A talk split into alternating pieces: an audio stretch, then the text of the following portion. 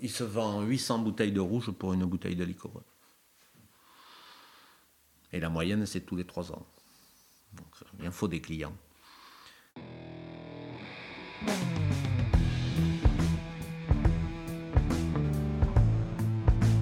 Le vin, le jaja, le pinard, le pif. Il existe une ribambelle de termes pour désigner ce breuvage que nous aimons tant, le jus de raisin fermenté. Et c'est parce que nous l'aimons plus que tout que nous voulons mieux comprendre ce qui fait un bon vin. Cépage, climat et terroir y participent, mais avant tout, il y a la patte des vigneronnes et des vignerons. Je suis Romain. Je suis Florian. Je suis Antoine. Nous sommes trois copains et nous vous emmenons à la rencontre de ces hommes et de ces femmes dans leur domaine pour les interroger sur la magie de leur métier et leur vie au milieu des raisins, des vignes et des barriques. Bienvenue à toutes et à tous dans le bon grain de l'ivresse.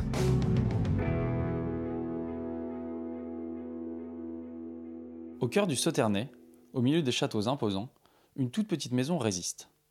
Tenue par Alain Desjans, le domaine Rousset-Péraguet est comme un village d'irréductibles gaulois au milieu du grand empire romain. En s'installant dans le salon où il nous reçoit, une musique apaisante fait office de fond sonore. La discussion se lance et très rapidement, nous comprenons que nous échangeons avec un pur biodynamiste. Il n'est pas uniquement question de pratiques culturelles, mais également des fondements philosophiques de la biodynamie. Dans cet univers aseptisé du Sauternay, c'est peu de dire que le personnage et ses méthodes dénotent et détonnent. Portés par des élevages très longs, ces vins sont d'ailleurs le reflet d'une certaine idée de la viticulture, de la vinification et du business. Et oui, du business, car Alain est aussi solidement ancré dans les réalités de notre monde. Secoué par une heure d'échange avec cette personnalité, nous vous laissons embarquer dans un monde qui peut vous emmener très loin. Bonjour Alain Desjans. Bonjour. Merci de nous accueillir chez vous, euh, enfin dans votre domaine euh, à Prégnac, dans le Sauternay. Oui. Est-ce que vous pouvez commencer par vous présenter, s'il vous plaît? Oui, donc euh, Alain Desjans, j'ai 70 ans, je suis vigneron depuis 1995. On est passé je suis passé en biodynamie tout de suite, sans savoir ce que c'était. J'ai dynamisé. et 96, je faisais toute ma récolte sans sulfite. Voilà. Donc vous êtes, vous êtes devenu vigneron euh, à 45 ans, si je. Alors moi, mon parcours, c'est, euh, je suis né ici, comme ma mère, euh, mon grand-père et l'arrière-grand-père, dans la même pièce. fils de vigneron, en principe, on n'a pas envie de faire la même chose que les parents. Donc je suis parti, moi, et à 19 ans, je suis rentré dans une école de commerce à Rouen. J'ai fait après les trois ans une école de management. Ensuite, euh, ben à l'époque, il y avait le service militaire. Et mon premier job, ça a été de diriger un hypermarché euh, du groupe Leclerc. Euh, j'ai été remarqué et ensuite j'ai progressé dans le système pendant plus de 21 ans. Ça vous a plu cette carrière? Très. De, toute façon, euh, je ne saurais pas ce que je suis actuellement. C'est une autre formation, c'est une autre vision des choses. Et ce sont des règles d'entreprise qui se mettent en place et qui, doivent, qui devraient être aussi mises en place dans l'agriculture. Qu'est-ce que ça vous a apporté justement cette carrière dans, pour, pour, votre métier de vigneron? Alors d'abord, euh, comprendre euh, quand on débute, avant de débuter, avoir vraiment un objectif. Qu'est-ce que j'ai comme financement? Qu'est-ce que j'ai comme trésorerie? Et qu'est-ce que je vais vendre? Pour moi, la production, ça vient après. On va remplir entre les deux, les deux pôles que je viens de, de dire. Donc, l'objectif, qu'est-ce que je veux faire? Donc, moi, qu'est-ce que je voulais faire? C'est présenter un produit, non le vin, j'ai choisi la viticulture, c'est présenter un produit euh, âgé, chose que plus personne dans le monde des vignerons fait. Donc, euh, dans l'objectif, c'était entre 7 et 15 ans de vieillissement.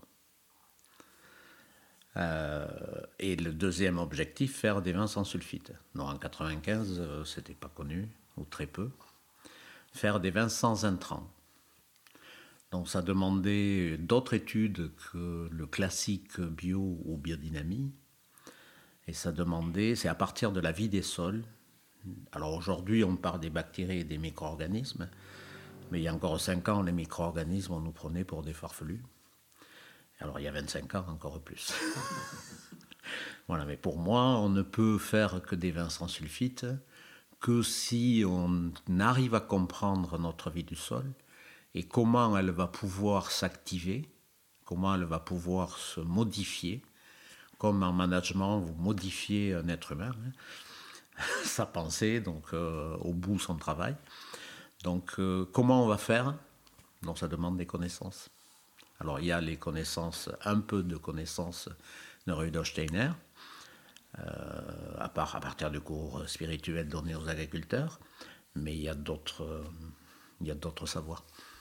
On est rentré très vite dans le, dans le vif du sujet, je vais juste refaire encore un petit retour en arrière. Pourquoi euh, vous avez quitté votre précédente carrière euh, pour vous lancer dans la viticulture?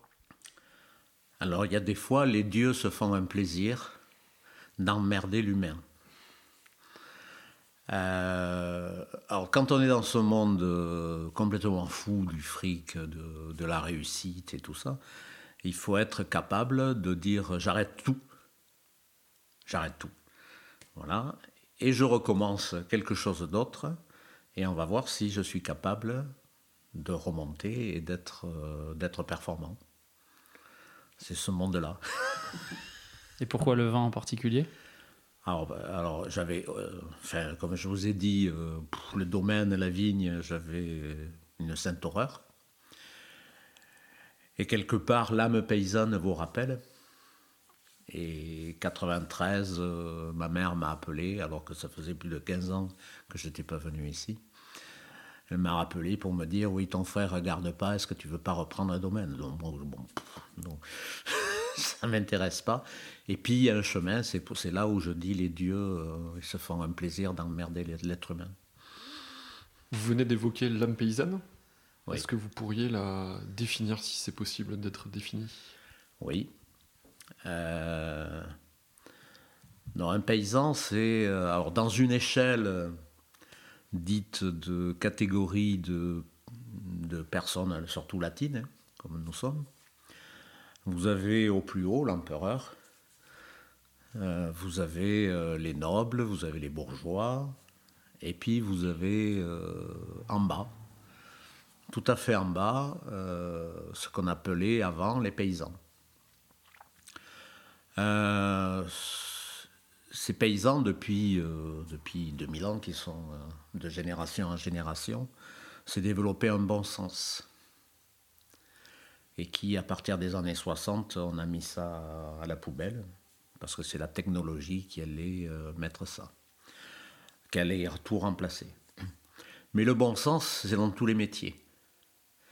Et puis, vous, êtes, vous prenez conscience que vous êtes né paysan.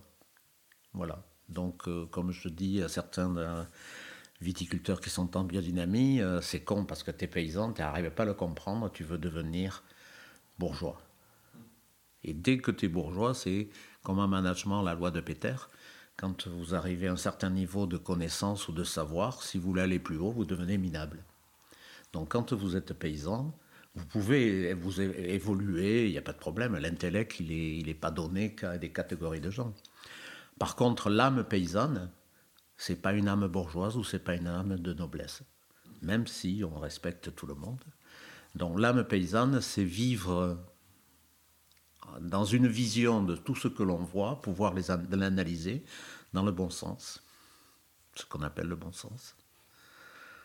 Et vous, vous faites partie de cette, cette catégorie-là? Ben, Moi, je suis né paysan. Et j'ai très vite compris que j'étais comme paysan. Et est-ce que vous avez, euh, dans votre précédente carrière, euh, évolué jusqu'à votre seuil d'incompétence, du coup? Euh, alors, l'ego va dire ah eh non, parce que j'ai arrêté avant, mais oui, quand même. vous sentiez que vous n'étiez pas à votre place dans votre précédente carrière, d'une certaine manière? je, je, pouvais monter, mais je ne voulais pas mon hyper. Parce que je sentais que j'allais être alors dans le fric, hein, dans, dans la réussite mais j'allais être enfermé. Et comme je suis un oiseau libre, euh, ma vision c'était que faire du bateau. Hein. Donc euh, j'allais finir ma carrière. D'abord, on a acheté une goélette euh, qui est aujourd'hui en Turquie. Et, je suis dans un, un, sacré navire ici. Voilà, mais je navigue pas sur l'eau. Qu'est-ce qui vous a convaincu finalement, après le coup de fil de votre mère en 93, de, de dire oui, je reprends les vignes Ah non, je répète, hein, c'est les, dieux, quand ils, ils ont envie d'emmerder un, un, humain, ils le font. Hein. Ils vous ont emmerdé comment alors? Bah, je suis arrivé et je, je, suis resté trois ans en dépression parce que j'arrivais pas à comprendre. Euh, enfin, dépression, façon de parler. Hein. Mais euh, j'avais un but, j'avais les objectifs, j'avais tout ça, mais je trouvais pas ma place. Vous êtes habitué dans, à vivre dans un monde, à commander. Alors moi, je, je dirigeais des très gros hyper, donc euh, vous avez 450 personnes, vous avez 40 cadres. Donc j'étais habitué à vivre ça, et tout d'un coup, vous vous trouvez devant des pieds de vigne. Dans le calme. Ça pousse à l'humilité? Euh, Oui, d'une certaine façon. De toute façon, dans n'importe quel métier, vous devez faire le contraire de ce que vous faites. C'est-à-dire, dans la journée, vous avez, ou la nuit, vous avez votre métier, et pour vous évader, il faut autre chose. Donc, il y en a qui s'engouffrent dans le sport, d'autres dans plein de choses, d'autres dans les, dans les nénettes. On peut faire plein de choses, hein. mais il faut le contraire. Donc, euh, quand j'étais dans l'autre monde, j'étais, euh, je, suis martiniste. Donc, c'est le, le, travail, la connaissance alchimique. Voilà. C'est dans ce cadre-là que vous avez rencontré euh, les écrits de Rudolf Steiner et la biodynamie non. ou pas? Non. non Comment est-ce que ça s'est fait votre rencontre avec euh, la biodynamie Alors, euh, les 15 premiers jours, je suis arrivé ici. Bien sûr, je, mal au dos, mal aux mains, la peau piquée pétée, enfin, mais c'est surtout mal au dos. Donc je vais chez Mola, chercher, enfin, je sais pas, et puis ma mère, qui était, ils étaient en bio, non, non, tu dois te soigner naturellement, euh, toutes ces choses-là, ou moi naturellement. À l'époque, quand j'avais un pet de travers, hein, dans, dans l'autre monde, Euh, j'allais chez le médecin, je commençais à l'engueuler, je, lui, je lui disais, c'était mon truc, euh, bon, du point de vue vétérinaire, j'ai quelque chose qui ne va pas, on va savoir si vous savez soigner le cheval. Voilà, donc il était vexé, piqûre, patine, et comme ça j'étais... Euh... donc je vais chez Mola chercher... Voilà, qui est une grande librairie à Bordeaux. Qui est la grande librairie à Bordeaux, et je suis attiré, je ne sais, pas, je sais pas pourquoi, je suis attiré par un livre qui est tout à fait sur une, une gondole euh, au plus haut. Euh, voilà. Et comme euh, dans ma vie, quand ces, ces, ces, situations sont là, je, ne sais, je, sais, je sais ne pas mettre de barrière. Donc je suis allé. Et c'était un bouquin sur la médecine anthroposophique. Voilà, donc je l'ai dévoré, ce qui est chose compliquée pour lire l'anthroposophie. Mais je me suis dit, ben c'est ça là, ça doit pouvoir, en agriculture, on doit pouvoir euh, avoir cette pensée. Ça vous a tout de suite parlé? Oui, mais parce que je suis dans d'autres loges, donc, donc ça, ça, ça, ça, parle. Et, et, puis à la fin du bouquin, il y avait, euh, entre autres, médecine anthroposophique, euh, pédagogie, patine, patane et agriculture, qui s'appelait biodynamie. J'avais jamais entendu parler. Donc j'ai dit, ben, je vais aller vers ça. J'ai questionné, nous on ne connaît pas, et j'ai rencontré comme ça Paul Barre, euh, qui débutait, enfin, ou qui il avait quelques années, deux ou trois ans de biodynamie. C'est lui qui vous a initié, euh, enfin, qui vous a aidé, je veux dire, à mettre un pied dedans? Non. Non? Pas du tout, non, mais par contre, ça m'a permis de jauger et de voir. Euh, alors, avant, on avait un peu étudié un peu de Steiner, juste un petit peu. Mais rien à voir avec l'agriculture euh, dans ce que j'avais dans les lectures. C'était plutôt Steiner, l'époque du spiritisme. Non, rien à voir avec l'agriculture. Et, mais ça m'a permis de jauger. Euh, et puis d'appeler la société anthroposophique pour dire bon moi je veux faire votre agriculture il n'y a pas de problème c'est la philosophie hein. c'est le centre philosophique français euh, je veux bien mais enfin euh, c'est une philosophie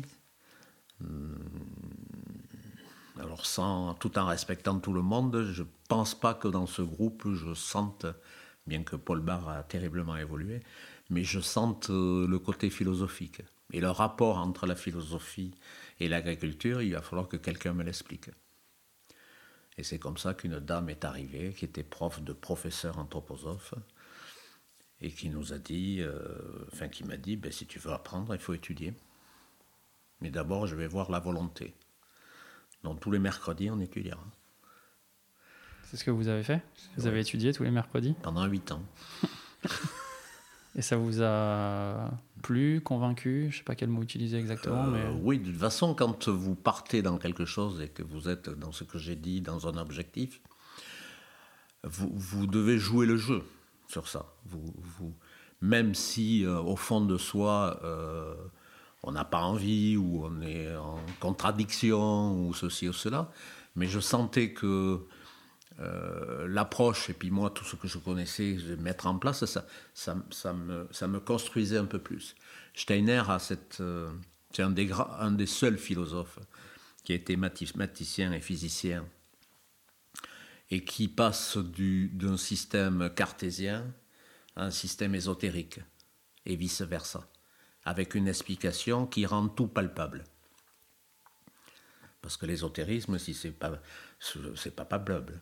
On vous dit, il y a Dieu, il y a ceci, il y a Jésus, il y a, enfin, il y a des écrits trois siècles après, mais on vous a dit, il a existé. Enfin, il n'y a aucune preuve.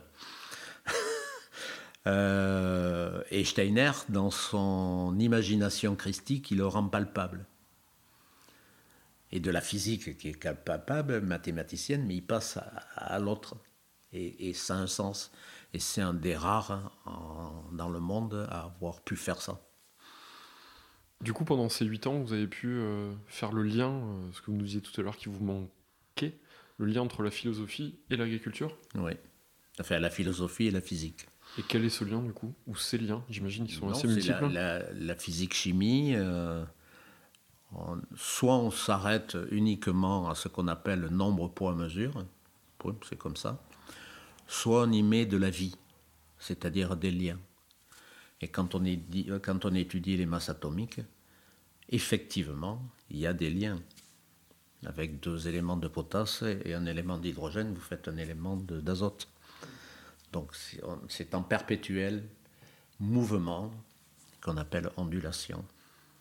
C'est de ce mouvement-là dont on parle dans le dynamie de biodynamie, justement? Non.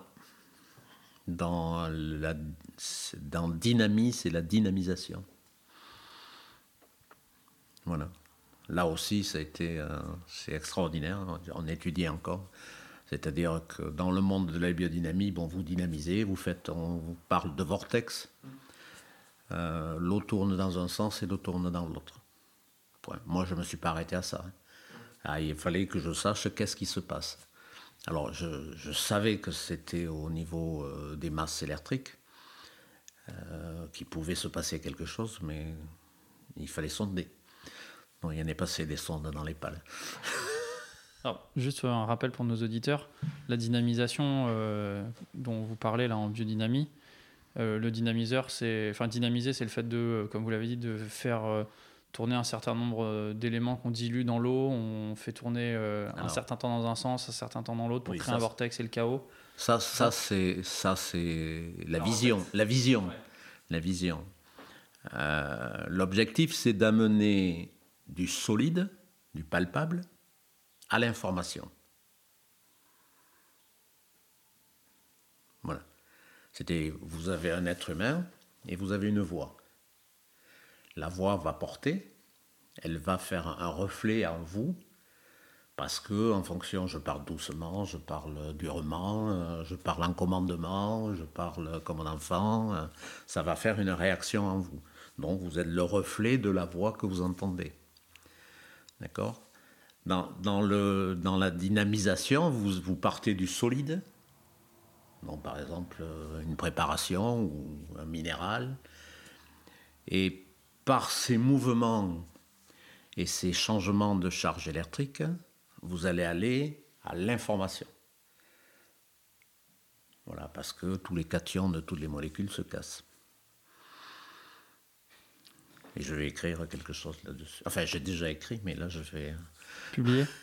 On ne publie pas. Enfin, dans le monde martiniste, on ne publie pas. Mais on l'explique autrement. Et quelles sont les informations que vous transmettez à la plante, du coup, à la vigne? Euh, D'abord, c'est nous le chef. Donc, euh, vous allez.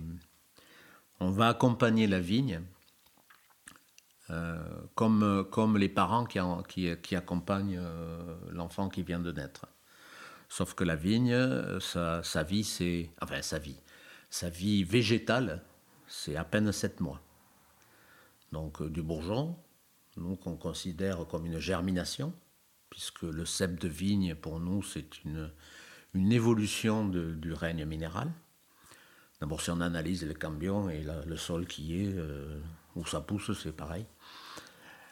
Euh, donc, de cette germination, euh, six mois ou sept mois après, on est sur le raisin. On va récolter. Donc, on va accompagner tout au long de ces six ou sept mois la vie des fluides de la vie. on va l'accompagner. Donc, en analysant un certain nombre d'éléments, en comparant euh, d'une analyse à l'autre, en voyant les courbes, si ça monte, si ça descend, et si ça descend, donc c'est une faiblesse, à nous de trouver des solutions pour, euh, avec des tisanes, des minéraux, euh, voilà, d'amener l'élément qui est en faiblesse. Euh, chez les humains, quand il y en a un qui est faible, soit on lui donne des compléments oligo, des oligo-éléments, soit on lui fout une bonne tarte pour qu'il avance. Donc en 95, vous, vous décidez de vous lancer tout de suite dans la biodynamie. Oui, mais tout ce savoir, je, je, l'ai. Comment ça se passe le premier jour? Comment on dit tiens, je fais de la biodynamie et c'est parti quoi? Ah non, il faut dynamiser. Donc euh, le temps d'avoir un dynamiseur, euh, il faut un certain temps. Euh, donc vous faites un tonneau, un portique dessus, une pale, et puis vous tournez comme un con pendant une heure. Ça, ça, ça c'est ce que l'on voit. Et puis, vous pouvez aussi donner des informations à votre liquide que vous tournez. Mais puis, vous posez la question qu'est-ce que je fais? Et puis, il se passe quelque chose. C'est-à-dire, c'est une méditation. C'est normal, hein, ou un abrutissement par les yeux du cerveau. Vous voyez la tête tourner dans un sens et puis hop, après ça tourne dans l'autre. Dès que votre œil commence à s'habituer, ah oui, c'est joli, ça tourne dans un sens, votre cerveau vous dit non, il faut tourner dans l'autre sens. Donc vous cassez tout, vous démolissez et puis vous, vous recommencez. Alors peut-être que c'est la démolition qui m'a plu. La, dynamisation, comme c'est. Euh, je vous ai un peu expliqué, c'est des charges électriques. Donc il faut absolument une cuve qui maintienne la chaleur. Non, il n'y a que le cuivre. Ben, les, câbles électriques, c'est du cuivre. C'est pas avec de l'alu. Donc pour porter, pour porter une chaleur, pour porter une, une puissance, vous n'avez que le cuivre. Donc une bonne dynamisation, c'est euh, vous allez avoir une évolution de la structure de l'eau, enfin des tisanes, enfin de ce qui représente liquide. Euh, un, parce que vous avez dans toutes les molécules, les cations se cassent et l'augmentation des anions, des, dont des antioxydants. Le fait que vous, ça tourne dans un sens et dans l'autre, vous êtes sur d'autres ondes. Euh, vous êtes sur les ondes alpha et delta donc qui crée une amélioration de l'élément, et ensuite ce, qui devient une information. Ça veut dire quoi une amélioration de l'élément? Ben, vous, avez, euh, vous, avez un élément, par exemple l'eau, euh, vous allez en boire, voilà. et si on la dynamise, vous allez toujours boire de l'eau, mais avec une autre et avec une évolution des éléments qui, sont, qui constituent l'eau. Et on va toujours vers l'antioxydant. Pourquoi est-ce que ça c'est bon pour, euh, pour la vigne, ce que vous nous décrivez? Alors, quand euh, par exemple il y a des choses naturelles qui se font comme ça, vous êtes à côté d'une cascade, euh, et vous sentez que vous, arrivez devant la cascade, et très vite vous allez sentir que vous allez mieux respirer. et que votre cerveau va se mettre dans une autre ambiance. Point. Et vous, vous êtes venu juste que devant une cascade. Et pour un ensemble des, gens, des humains, ça se passe comme ça. Il y aura toujours des contraires. hein. Il y en aura toujours quelques-uns qui seront énervés, parce qu'ils n'entendront que le bruit de l'eau qui tombe sur le rocher. Mais c'est une approche à la méditation. Et un état méditatif va être différent qu'un état euh, où vous êtes énervé. Donc tout ce qui vit sur Terre fonctionne pareil. Pratiquement tout, tout ce qui est visible. Il y a toujours un mâle, une femelle, ça baise euh, et ça produit. Tout est comme ça. C'est vrai. Voilà. Donc euh, on n'a rien, les dieux n'ont rien inventé. Enfin, vous inventez qu'une chose. Donc c'est pareil. Après tout ce qui ne se voit pas, les cellules, les bactéries, euh, les micro-organismes, ça, ça se reproduit autrement. Mais c'est un autre monde. Et on a besoin des deux. Donc quand vous dynamisez, vous amenez une information, vous amenez à un autre état. Vous voyez? Vous amenez à un autre état sur, votre, sur vos plantes, sur vos plantes, oui, et sur votre sol, Et ça leur fait du bien, comme les humains face à la cascade. C'est ça? Entre autres. Ben, si vous voyez une belle fille, ça va vous faire du bien. en principe. en principe. Est-ce que quand vous dynamisez, vous, vous aussi donnez une information au, au liquide que vous êtes en, train de dynamiser Et la suite de la question, c'est est-ce que Ah. vous êtes, si vous êtes dans un état pas très bon, vous envoyez une mauvaise information Alors ça, il faudrait pouvoir le mesurer. Sur la dernière question, il est évident que quand on est énervé, euh, bah, il vaut mieux brancher et puis ne pas y être hein, tout autour. Enfin, ça, c'est normal. hein, euh, Vous êtes dans une salle, tout le monde est tranquille, tout. Il arrive un ce qu'on appelle le perturbateur, ou dans un groupe. Il y en a toujours un qui foutra le bordel et qui va faire que le groupe va à un moment donné euh, n'est pas bien. Euh, alors être dans un état méditatif tout le temps, vous pouvez. Mais alors il faudrait pas la MSA, il faudrait pas les impôts, il faudrait pas la poste qui vous porte les trucs. vous pouvez. C'est pas la vie ça. Vous venez de parler de mesurer les effets. Comment est-ce que vous mesurez les effets de, de vos pratiques euh, Alors, deux- agricoles sur, vos, on sur a- la vigne? On a deux types d'analyses. On a donc en biodynamie ce que Steiner a, a mis en place un type d'analyse qui s'appelle les cristallisations sensibles, qui à l'origine et même toujours est fait pour l'homme, pour analyser le sang, et à partir du sang, vous avez une vision des futures maladies ou du futur ou de l'équilibre? Déséquilibre, futures maladies. Voilà. Donc ça, c'est appliqué. Et après, vous avez euh, le style d'analyse comme une analyse de sol. Et on est sur 86 éléments. Avec les 86 éléments, on considère, il y en a plus, hein, mais que c'est à peu près une bonne part de la vie de la plante, des sols et de la plante. Et donc ça vous permet de voir euh, si vos sols sont équilibrés. Enfin, Ben, ça me permet bon de savoir sur, sur quoi je suis. Plutôt que de se dire, ah oui, il y a ceci ou il y a cela. Moi, je suis dans le palpable. hein. Le- on on n'a pas de temps. Et, et plus ça va, plus la vie va vite. Bon, c'est toujours 24 heures, hein, mais euh, la journée. Mais on a l'impression que tout va plus vite. Et dans le changement climatique, tout va plus vite. C'est-à-dire que vous avez des pics. Regardez la chaleur qu'il fait. Euh, hier, il faisait 26. Euh, et le matin, il y avait gelé. Voilà, donc tout, tout va vite, on est dans les pics. Donc vous devez avoir un état de réaction, de, de réaction qui va vous permettre d'avoir une compréhension. Euh, pour moi, c'est extrêmement nécessaire de faire des analyses. Et deux types d'analyses, qui un est, dans les 86 éléments, c'est nombre, poids, mesure, c'est comme ça, comme une analyse de sang. Et l'autre, c'est une vision de la vie. Et l'ensemble me permet de savoir où j'en suis. Je ne dis pas que j'ai tout de parfait. hein. Loin de ça. Mais je sais où je vais. Comme je dis souvent, hein, vous allez chez le dentiste, euh, il va vous commencer à vous charcuter, mais il ne fait pas de radio. Il vous dit ouvrez la bouche. Je pense que vous vous crispez euh, sur, le, sur le siège. hein. Mais s'il a fait une radio, bon, vous dites, il n'est pas con, il va aller là, il va pas aller. euh. Tandis que s'il fait pas de radio, bon, où il va? Parce que c'est moi qui ai mal, c'est pas lui.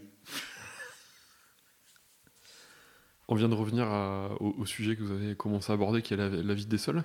Oui. Est-ce que vous pouvez nous en parler? C'est une question suffisamment large pour que vous vous laissiez euh, aller à tout ce que vous savez là-dessus. Alors, euh, on ne peut agir que sur un horizon, celui que l'on voit dessus. Euh, le modèle, c'est le sous-bois. Vous avez des arbres immenses, des énormes bois, enfin euh, arbres, et pourtant personne n'a cultivé. Et nous, on cultive, et putain, ça. Souvent, ça crève. Alors que la nature vous, fait voir des arbres immenses et personne n'a travaillé les sols. Alors qu'est-ce que qu'est-ce que c'est? C'est le premier hori- horizon. Donc euh, analysons le premier horizon, c'est-à-dire la première faune. Qu'est-ce qu'il y a? Qu'est-ce qui se passe là-dedans? Quelles sont les transmutations des éléments qui se font? Euh, Quelle est la part des animaux? Euh, Alors c'est toujours je bouffe, je digère, j'ai de la merde, et de la merde, ça part sur autre chose, et ainsi de suite.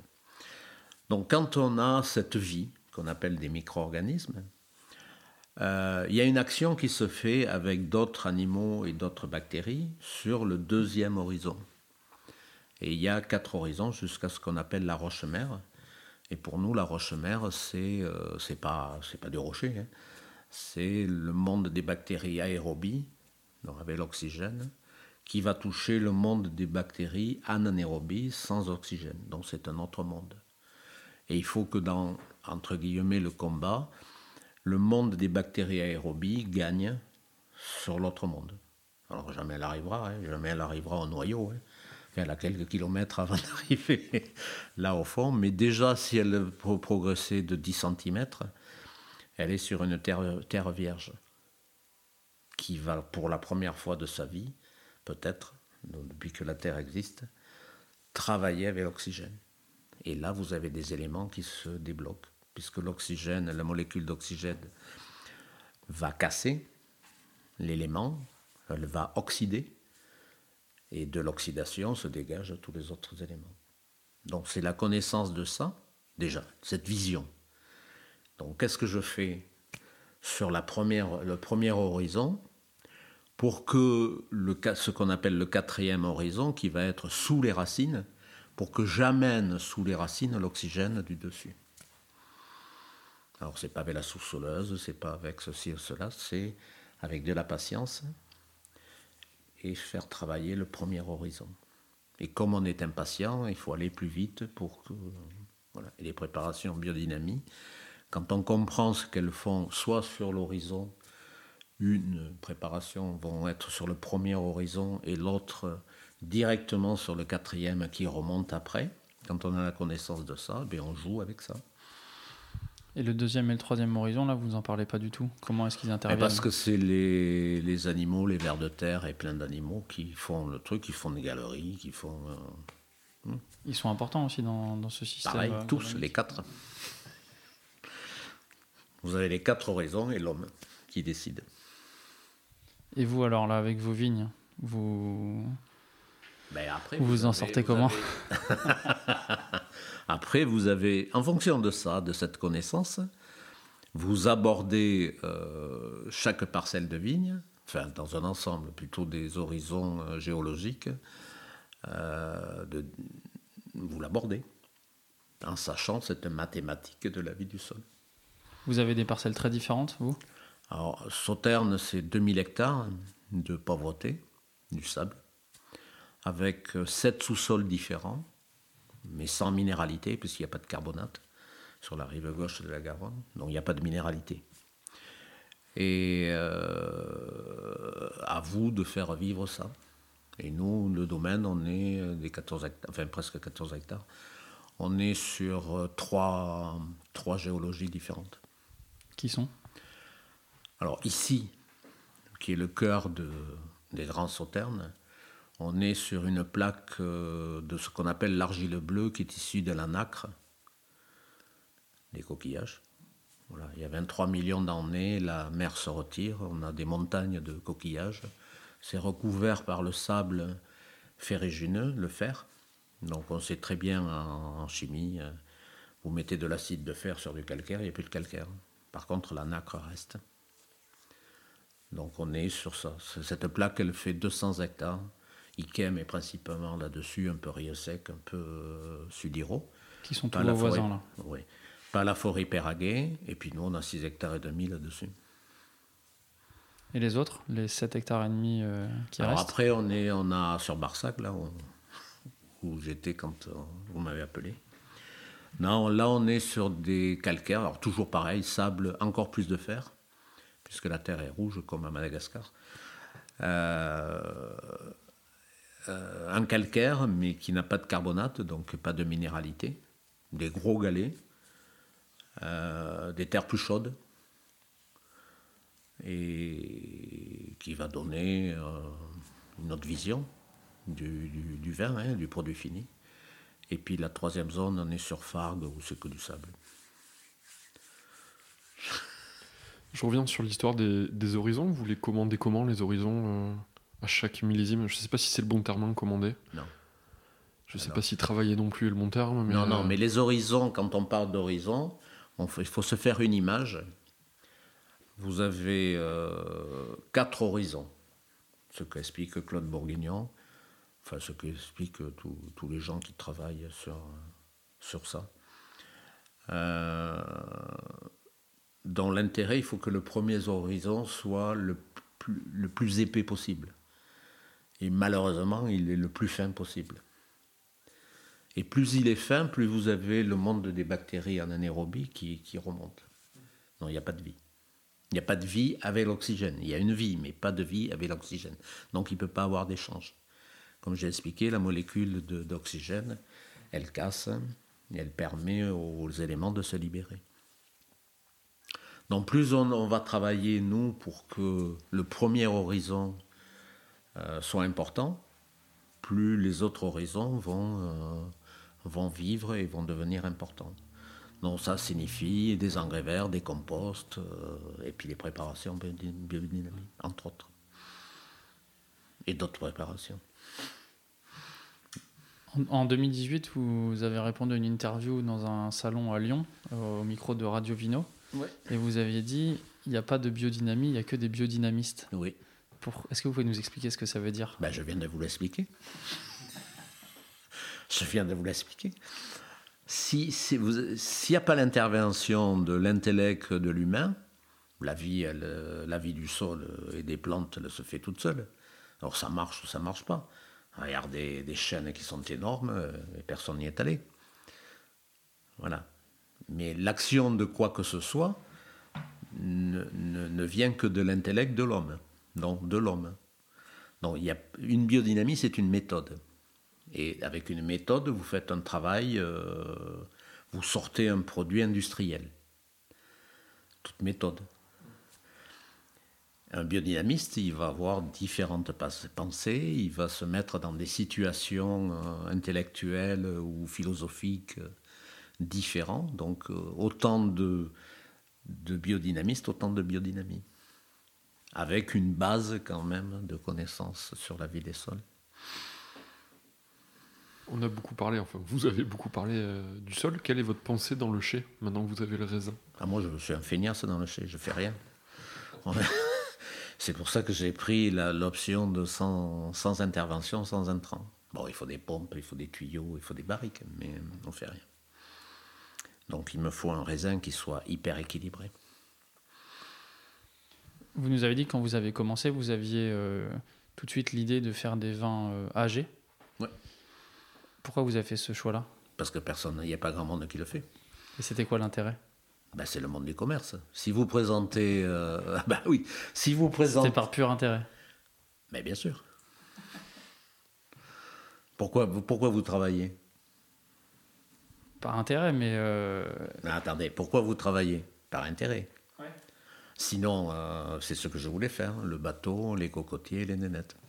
Oui, mais ça prend du temps, c'est de l'argent euh, qui tombe pas tout de suite, du coup, de faire des vins mais âgés. moi, moi, j'ai bossé pendant 21 ans, hein, comme un âne. hein. Vous aviez le temps de voir revenir, c'est ça? Oui. Si on peut le dire financièrement pour faire les stocks, oui. Donc c'était purement commercial l'idée de faire des vins âgés Pour mieux les valoriser. Et euh, vous étiez déjà amateur de ce type de vin avant? Vous en buviez ou Je suis amateur de thé, je bois pas, je bois très peu de vin. Je buvais du vin, bien sûr. Je buvais des alcools, mais euh, euh, je, je bois très peu. Je déguste un peu, mais je cours pas derrière. J'ai une autre philosophie de vie. Âgé, ça veut dire quoi pour vous En termes de vin? En termes de vin, euh, alors, euh, âgé, si je pouvais faire des 50 ans, euh, mais j'ai commencé trop tard. Déjà, les vins de 15 ans, euh, c'est- très bon. Dans le monde aujourd'hui dit viticulture financière, vous avez à peine récolté qu'il faudrait vendre. Oui, mais il y a un plan comptable à la con, donc Puis ça donne des résultats qui sont pas toujours convaincants. non. Pas souvent convaincants même. Mais euh, bon, c'est comme ça. Là aujourd'hui, vous vendez euh, quel millésime? Euh, le plus jeune, c'est 2013. Donc vous faites, euh, donc on est à Sauternes, on vient de le dire là, au- à côté des, des grands, Oui. des grands noms. En vin de table. Ouais. Donc vous, vous êtes en vin de France? Ouais. En vin de France. Euh, vous faites des liquoreux, évidemment, mais pas que. Est-ce que vous pouvez nous en dire un, un Alors, euh, les sols que nous avons euh, ne permettent qu'à certains cépages de pousser, enfin de s'exprimer. Et ces cépages-là vont faire des vins euh, avec des goûts de sucre. Alors, il y a des essais, donc on va en parler du sec. enfin, ça, on bande pareil devant les secs de la rive gauche de la Garonne. Pessaglionium, c'est parce qu'ils vendangent euh, qu'au 15 août, donc euh, on confond verdure et, minéralité. Ça, c'est de l'intellect. Mais enfin, la minéralité, euh, c'est c'est le dégagement par les mycorhizes de, de certains éléments minéraux. Voilà. Et avant, c'est tout ce que je vous ai expliqué. C'est toujours l'oxygène qui va permettre de casser. Je pensais pas tellement au sec euh, avec ma question, même si euh, c'est une question intéressante, mais euh, je pensais aux oxydatifs aussi. Ah, mais ça, c'est différent. L'oxydatif, c'est une vinification qui Oui, va oui. permettre l'oxydation. Oui, on, par- on parlait du travail de cave, donc. euh, Bon, ça, c'est un travail. Alors, ça, c'est pas, pas compliqué. Vous Non, mettez. mais- Vous, non, non, mais pour faire mes oxydatifs, c'est pas compliqué. Vous mettez un certain nombre de barriques dehors, sur quatre hauteurs, une certaine distance, c'est ce qui nous a pris du temps pour mesurer. Je voulais que le vent tourne autour des barriques. Donc vous mesurez euh, la vitesse du vent à différents endroits. Et ce compte de vent, il ne voulait pas remonter. Il voulait passer dessous, mais il ne voulait pas remonter autour de la barrique. Non, mais c'est ça. Et ensuite, vous mettez le jus, euh, le jus pressé, donc avec sa bourbe, avec euh, tout, dans les barriques. Et vous attendez 8 ans. Et vous sortez un vin oxydatif. Vous avez un voile qui se développe comme avec les vins jaunes ou les Non. finaux ou... Un vin, un voile, j'ai des vins de voile, actuellement j'en ai pas. Un voile se fait, donc euh, c'est une action, euh, alors dans le Jura on dit des bactéries, nous on dit des protéines, euh, on dit des- dans le Jura les levures et des bactéries. Non, des levures. Et moi je dis c'est des bactéries qui permettent ça et les protéines. Donc un voile se fait dans un- un liquide où il y a peu de changements de pression atmosphérique. Et la région de Jura, alors il y a des changements de température, mais il y a peu de changements de pression atmosphérique. Comme à Gaillac, on fait des vins de voile, mais c'est entre 7 et 9 mètres de profondeur si on veut faire des vrais vins de voile. Après, dans le marketing, vous pouvez tout faire. hein. Il n'y a, pas de problème. Comme il n'y a pas un con qui vérifie, donc vous pouvez tout faire. Et moi, mes vins de voile, les, terres, les barriques sont enterrées dans le sable sec, parce que dans le sable sec, sec, pas mouillé au départ, mais mi-sec, euh, vous avez qu'une pression atmosphérique. Donc euh, l'action sur les protéines se fait tout de suite. Cette méthode-là d'enterrer les barriques dans le sable sec, c'est vous qui l'avez euh, mise au point ou vous avez apprise d'ailleurs quelque part? Non, mais rien du monde viticole. Je vous ai expliqué tout à fait au départ. C'est notre vision des transmutations des éléments. D'accord. Un alchimiste, il prend de la merde et il va en faire de la lumière. Donc on dit du plomb, je vais à l'or. Donc de, quelque chose de base qui est là, il faut en faire quelque chose d'autre sans ajout de quoi que ce soit. Je, sors un petit peu du cadre du vin. Qu'est-ce qui vous plaît dans le thé? Qu'est-ce qui me plaît? Dans le thé. Dans le thé? C'est la philosophie qui est autour de cette dégustation C'est le simple goût D'abord les goûts et la réaction euh, de ces amertumes ou de ces fruits euh, par rapport à mon palais et à mon bien-être. Ensuite, euh, dans le thé, il y a toute une philosophie, oh, pas que bouddhique. Hein. Il y a aller en Thaïlande, vous faire servir le thé, vous allez voir, vous allez être amateur de thé. C'est des expériences qui vous ont conduit à, goûter le, thé ou c'était déjà. Le thé, mon grand-père, qui vivait ici, hein, euh, qui m'avait pris un peu, euh, parce que mes parents étaient un peu énervés, enfin, où j'énervais mes parents. Euh, il était amateur de thé, de vin, de femmes et de thé. Donc j'ai suivi. Dans tout petit, j'ai bu du thé. Et je trouvais ça très agréable. Et dans le monde paysan, euh, tu bois du thé, tu es malade. Voilà. Simplement ça, j'ai continué, parce que j'étais pas malade, mais. Et puis après, c'est comme le vin. Hein. Le thé, c'est comme le vin. Ou comme le chocolat. J'ai eu l'occasion, euh, il y a quelques années, dans un restaurant, euh, de d'accompagner les plats avec du thé, enfin avec des thés différents. ouais, différents. C'était super intéressant. C'était même meilleur ce soir-là qu'avec le vin. C'était vraiment très convaincant. oui, c'est convaincant parce que les amertumes euh, agissent très vite sur les plats, sur le mets. Il y a très vite euh, notre, notre palais est beaucoup plus sensible et puis il n'y a pas d'alcool. Euh, avec de vin, en fonction de l'alcool et des acidités, euh, ça va jouer un peu différent. Mais les amertumes jouent très bien sur le palais. Après, il y a toute une histoire, mais comme le monde de la vigne. Euh, vous avez des thés industriels et puis vous avez des, des, petites productions de thé où il faut y aller. C'est un peu partout, c'est magnifique. Enfin, ils bossent, mais c'est magnifique. Je reviens sur vos vins euh, oxydatifs. Qu'est-ce qui vous a poussé euh, ou convaincu de faire ça? C'était un intérêt commercial aussi, comme les vins âgés, ou c'était autre chose? euh, Dans l'intérêt commercial, je n'ai que un raisin, un raisin pourri. C'est ça, hein. c'est botrytisé, donc il est pourri. Et avec ça, il faut, dans l'esprit commercial, il faut que je présente X produits le, monde, le monde du commerce, euh, même des produits alimentaires, enfin des, produits euh, oui, alimentaires, euh, la, vision INAO, il faut, faut, cesser. On est dans une vision anglo-saxonne commerciale, donc c'est un produit de marque. Et dans la marque, je vais présenter plusieurs produits. Donc la marque va me va dire, là il y a un savoir-faire, et les produits vont permettre, avec ce savoir-faire, il y a des goûts différents. Donc dans la lignée euh, de ce que je fais, donc par rapport aux 12 constellations, donc 12 vins différents, mais il y a aussi de la créativité. Comme je vous ai dit, on prend de la matière de base, de la merde, on l'amène à la lumière.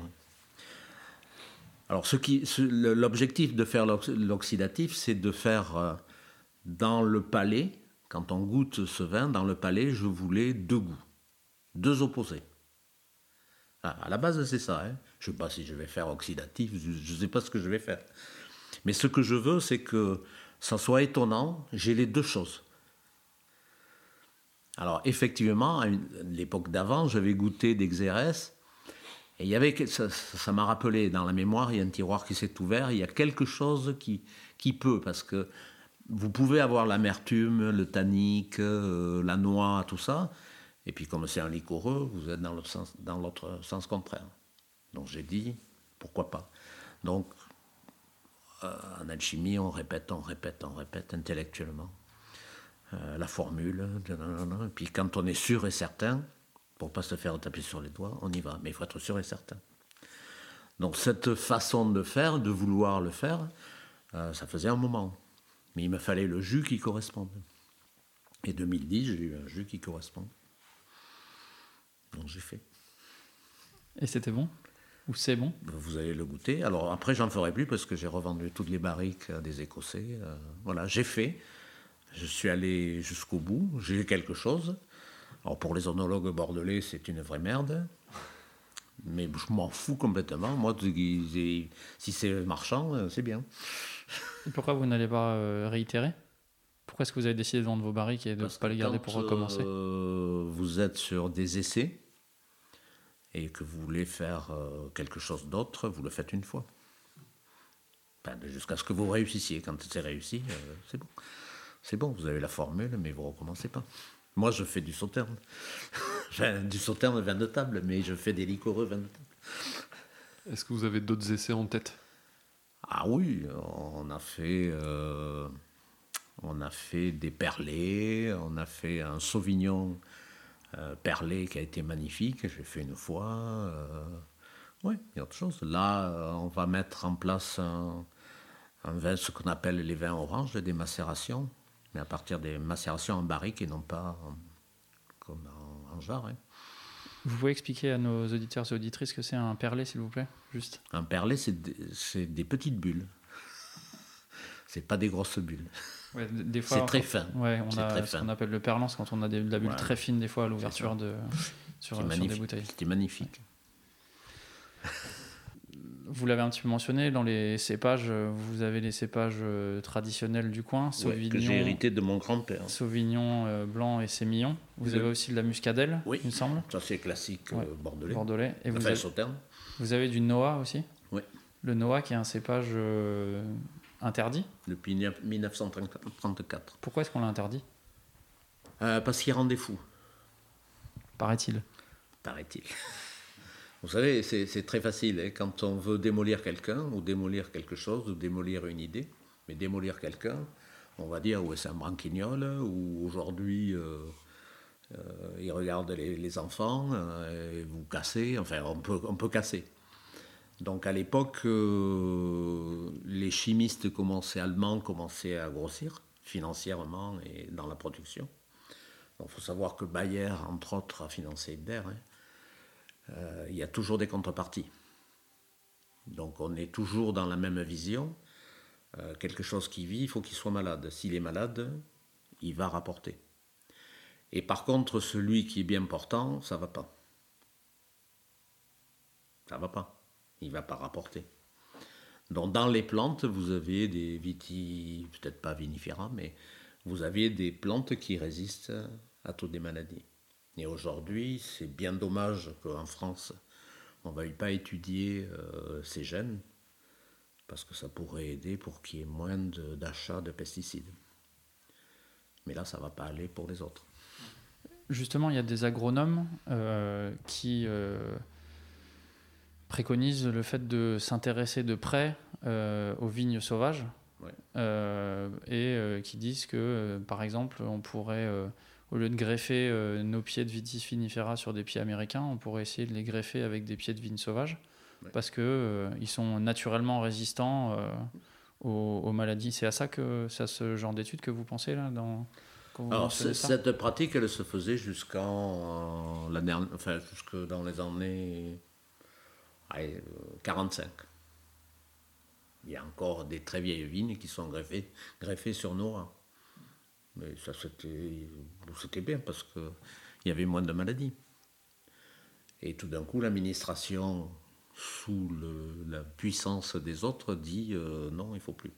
Ce qui s'est passé avec le noir, enfin avec 12 cépages. En 1934, on commence à penser. En 1937, on fait le premier décret. En 1943, sous Pétain et sous l'influence allemande, et là, il n'en faut plus.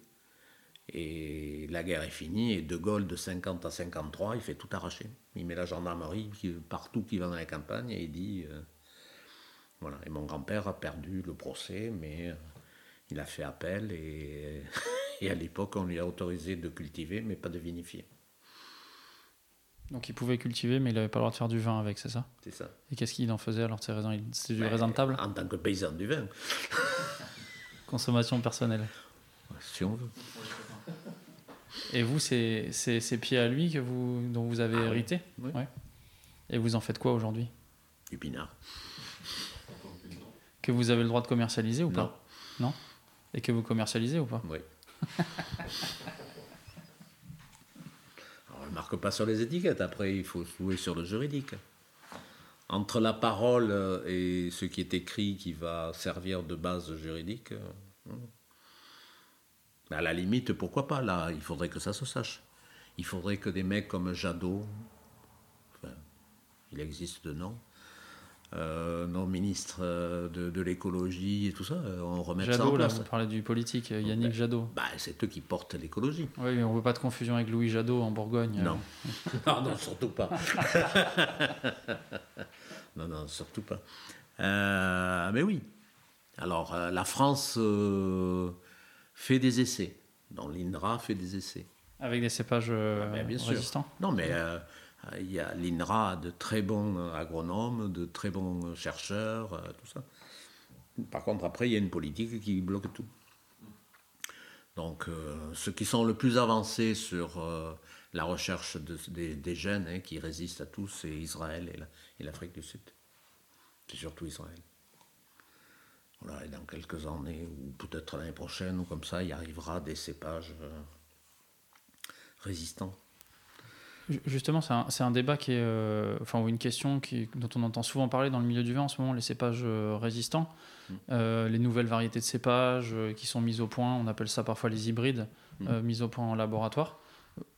Il y a des gens qui sont farouchement contre.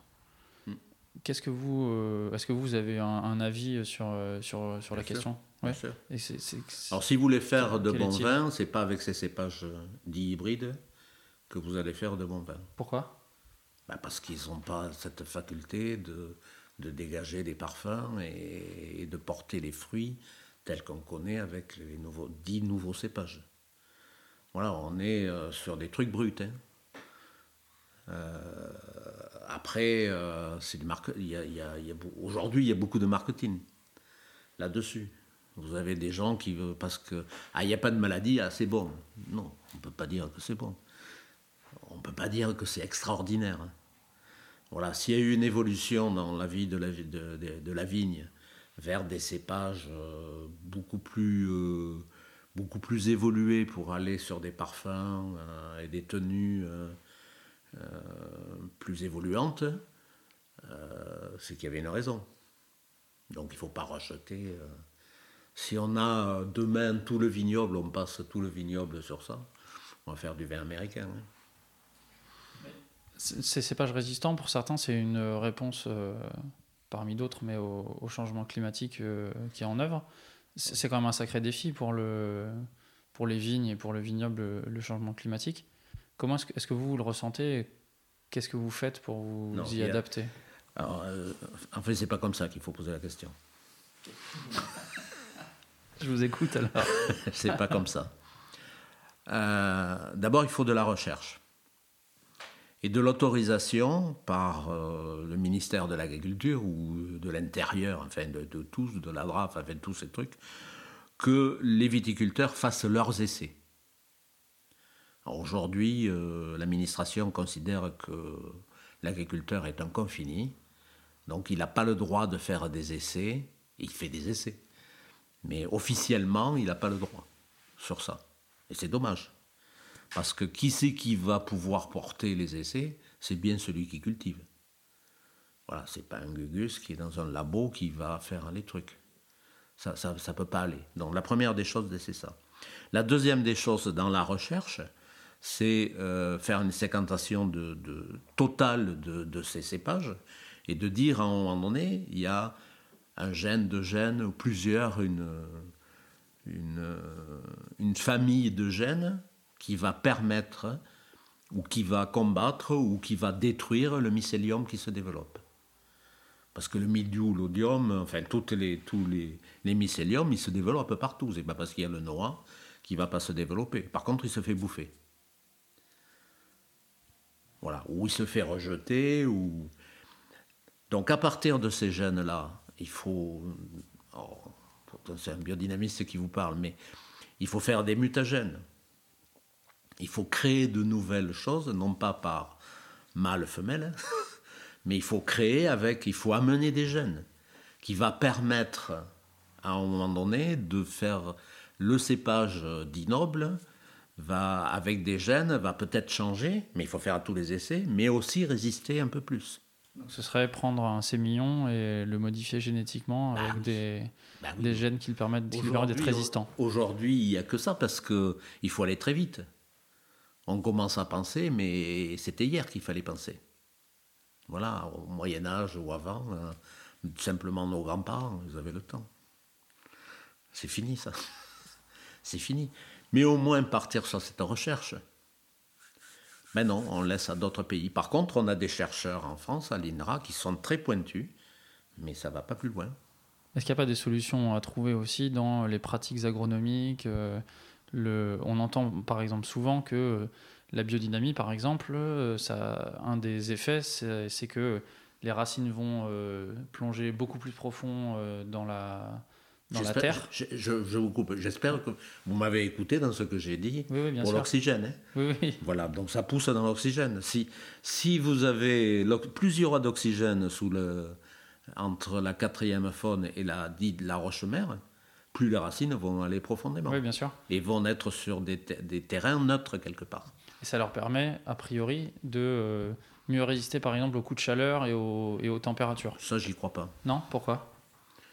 Non, j'y crois pas. Ça, c'est. euh, Il y en a qui constatent, euh, en étant en biodynamie, qu'ils ont des vins qui sont euh, avec un peu moins d'alcool et plus frais euh, que, euh, ça, que leurs pratiques. voisins. Quoi. Ça, c'est Ouais. pratiques. C'est-à-dire Ben, vous avez euh, une des bases de la biodynamie. Alors, les 12 constellations, c'est du Platon. hein. Enfin, il y en a 129 de découvertes, mais certainement qu'il y en a plus, ramenées sur 12 constellations. Donc, vous avez toujours trois constellations qui sont liées à un éther. Donc, il y a quatre éthers le feu, l'air-lumière, l'eau et la terre. En alchimie, on dit salamandre, sylphe, ondine, gnome. Donc c'est quelque chose euh, que Platon et avant, euh, non, c'est pas de maintenant. Vous avez euh, deux, deux éthers qui vont dans un sens et deux autres qui vont dans un autre sens. Donc euh, feu, lumière et eau, éther. Imaginons, vous avez le feu. Vous prenez un autre éther, qui est l'eau, pour éteindre le feu. On est d'accord? Ça, c'est simple. Vous avez euh, l'esprit feu, mais il n'y a pas la lumière. Donc vous allez avoir de l'orage, vous allez avoir euh, quelque chose de lourd, et l'eau va se développer. Mais si vous avez la lumière, comme aujourd'hui, vous avez la sécheresse. Donc les, plantes, tout ce qui vit, on, va- on va vivre autrement. Voilà, quand euh, vous avez une pratique de bon sens, quand on est dans le feu, on va mettre l'eau. Alors on ne peut pas, avec le camion de pompiers, mettre de l'eau sur les vignes. Par contre, on peut y amener la fraîcheur, dont l'esprit terre. Vous faites des pulvérisations d'argile alors qu'il fait très chaud, vous allez amener de la fraîcheur. Vous voyez? Et vous devez penser ça bien avant, vous devez anticiper. C'est-à-dire que dans les composts, vous devez amener, puisqu'on est des zones, au sud de la Loire, on est des zones plus chaudes, et plus ça va, plus c'est plus chaud. On le voit actuellement. Donc euh, vous allez mettre des composts qui correspondent à des excréments de fraîcheur, et non pas de chaleur. Une grosse erreur, y compris chez les biodynamistes, c'est de mettre des, des composts ou des fumiers à base de cheval. Le cheval, ça représente le feu. Cheval ailé qui va se faire brûler. Donc on a déjà dans un changement climatique qui vous amène de la chaleur. Et en plus, le, viticulteur, il va mettre des composts, une information, une vie de chaleur. Ça, ça va déséquilibrer. Donc il y a des maladies qui vont se développer. Mais si vous commencez à anticiper, à raisonner, ben, je vais mettre des composts à base d'animaux qui représentent la fraîcheur, j'équilibre déjà, je prépare mon sol à un équilibre. La vache, par exemple? Alors, la vache, parce qu'elle représente l'eau, mais surtout le porc, parce qu'il représente la terre. En plein été, vous pouvez manger une, une tranche de rôti de porc. Mais ça ne vous viendrait pas à l'idée de manger une daube. Non, mais c'est du bon sens. hein. C'est du bon sens. C'est bon, là, pourtant. Non, mais je sais bien. mais pas en plein été. Ou alors en tagine. Mais c'est la chaleur qui va faire autre chose. Non, mais voyez, il y a, y a- y y a toute une approche. Et combien je vois, moi, dans le midi, euh, ah oui, mais on a mis des composts, et avec quoi? Ben, On a les chevaux, euh, il y a des haras, euh, ben, c'est une connerie. Simplement par ça, alors qu'il va bosser le mec, hein, simplement par ça, il amène un déséquilibre. Donc il n'aura pas de milou, mais il aura de l'odium. Plus. Et des maladies de bois. Ça, c'est du bon sens paysan. Avec une connaissance. Tout le bon sens que vous expliquez là depuis une heure, la philosophie, ces pensées, j'imagine aussi que vous les appliquez à votre quotidien. Que ça reste pas euh, dans le périmètre de la vigne. Non. Vous pouvez pas. Un biodynamiste, c'est ça. Il apporte auprès de- des règnes inférieurs, il apporte son, savoir, son, être. Il apporte. Qui fait que l'ambiance va changer. Alors, euh, les vignes, vous voyez pas où les terres, hein, mais euh, elles vivent comme nous avec des humeurs. hein. Les Japonais disent, euh, même Steiner, hein, on ou au Moyen Âge, on travaillait avec les êtres élémentaires. euh, où les Japonais disent avec les devas. Alors les devas, c'est un peu plus accepté par un certain monde, les êtres élémentaires, euh, petits trucs là qui on les voit pas, alors ça va pas. Bien sûr qu'il faut être dans un autre état. T'empêche pas, hein, je suis un être humain, hein, avec tous ses défauts. Et est-ce que toute cette philosophie, c'est euh, vous permettre de construire votre bien-être, finalement? Je sors un peu du cadre du vin, là, mais... Ouais. Euh, Alors, je, je- je suis compliqué dans mon bien-être. Donc, elles me permettent de mieux comprendre cette complication et de l'accepter. Quand on a démarré, vous nous avez dit que euh, quand on se lance de quelque chose, euh, il faut avoir un objectif. Oui. Est-ce que vous, vous avez atteint votre objectif? Euh, alors, effectivement, il faut toujours partir avec un objectif. Mais la vie fait qu'il y ait des contraires. Tout, tout- chaque fois, pour n'importe quoi. On part sur quelque chose, je vais aller ça, merde, il arrive toujours quelque chose. Comme actuellement le Covid. Donc au niveau commercial, il faut tout recommencer. En un an, vous, vous brisez tout. Mais vous brisez tout. Sachant que nous, c'est pas des rouges, c'est des vins liquoreux qu'on va boire que à certaines occasions. La moyenne de retour d'achat, c'est euh, tous les trois ans. hein. Et il faut se vendre, il faut une bouteille de liquoreuse. Il se vend une bou- il se vend 800 bouteilles de rouge pour une bouteille de liquoreux. Et la moyenne, c'est tous les trois ans. Donc, il en faut des clients. Est-ce que vous êtes content de, de ce que vous faites aujourd'hui? Est-ce que vous êtes heureux? Alors je suis... euh, être satisfait, c'est difficile pour moi. C'est compliqué. je veux toujours aller de l'avant. Alors on atteint des objectifs, hein. on atteint des paliers, mais je pense toujours à l'autre après. Je ne sais pas me poser. Merci Alain Desjans.